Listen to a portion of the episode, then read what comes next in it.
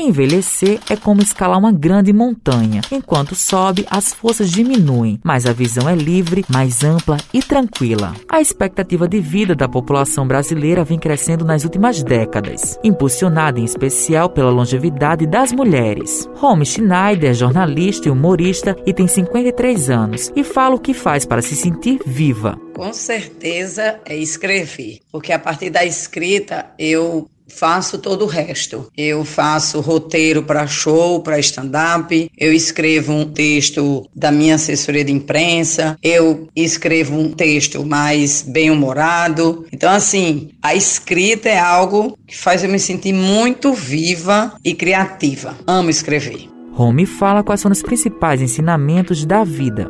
Apesar das rugas, do cabelo branco, você já vai percebendo sua pele mais flácida, uma papadinha aqui no braço, que às vezes no começo, quando você olha, vai lhe assustando, mas você sabe que isso faz parte da fase que você tá. Então aí você começa a respeitar isso também. Essa sou eu, com essas rugas, com esse cabelo branco, com essa pele flácida, essa sou eu, Home Night até um dia desse, porque o tempo passa muito rápido. Nancy Alves é artista plástica, tem 65 anos e conta como ela se conectou com o processo de envelhecer. Eu olhei para o espelho e tomei a decisão de não pintar meus cabelos, que ainda estão brancos, que ainda não estão brancos, mas estão preto e branco. E olhar no espelho foi uma experiência muito boa, porque eu olhei que estava envelhecendo e quando eu me vejo, eu não me vejo velha, me vejo uma alma jovem. Então, esse processo está sendo maravilhoso, porque na verdade, não me sinto velha, como eu falei. Para mim, envelhecer é chorar o passado,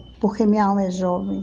Vou fazer 66 anos mês que vem em abril. E esse mês eu faço 50 anos de trabalho. E ainda trabalho todos os dias na minha loja. E eu trabalho com prazer, gente.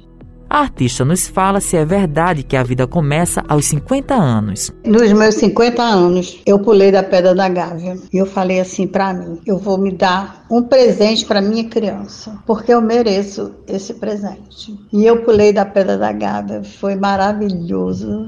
Foi uma sensação de liberdade, me senti uma águia lá em cima, vendo as mansões, as montanhas, o mar. Então, assim, foi um presente de 50 anos. Então, assim, é, considero um privilégio. E eu brinco com as pessoas, eu falo assim: cada prega que chega é uma gratidão, um sentimento de me sentir viva, inteira. Ilumina, ilumina, Senhora Divina, ilumina.